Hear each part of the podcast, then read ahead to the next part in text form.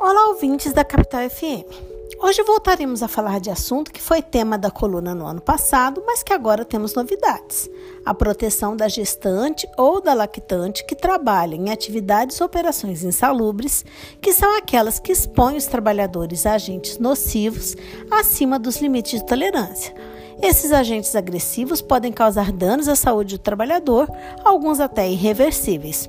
Como havíamos comentado, a reforma trabalhista, alterando o texto da CLT, passou a permitir que grávidas e lactantes trabalhassem em operações e atividades insalubres, excetuando apenas aquelas grávidas que laborassem expostas à insalubridade em grau máximo ou aquelas que apresentassem um atestado médico que recomendasse afastamento das atividades nocivas.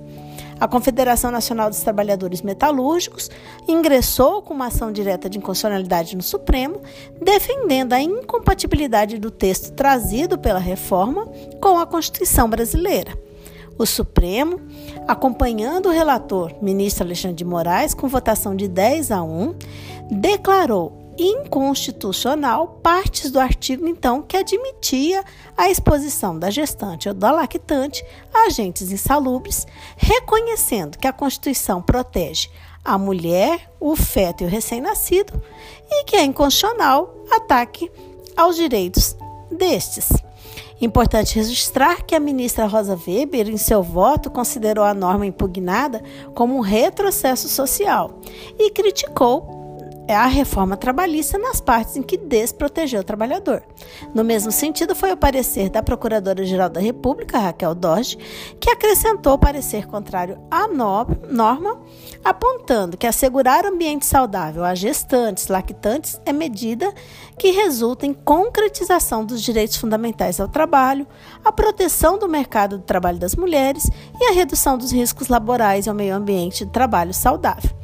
A partir dessa decisão, passou a valer o artigo, valor a redação anterior é, a da reforma, no sentido que, sem prejuízo de sua remuneração, aí incluído o adicional de insalubridade, a empregada deverá ser afastada de atividades insalubres enquanto durar a gestação ou a lactação.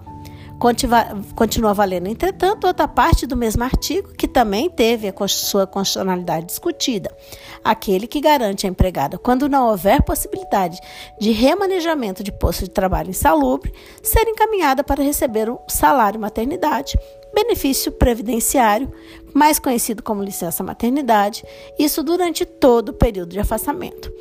Assim como essa alteração legislativa trazida pela reforma, entendemos que diversas outras devem ser declaradas inconstitucionais pelo Supremo, em especial aquelas que violam o princípio da proibição do retrocesso, seja ele social ou ambiental, ou que diminuam direitos conquistados pelo trabalhador ao longo de sua história, ou pioram suas condições de saúde, propiciando seu adoecimento.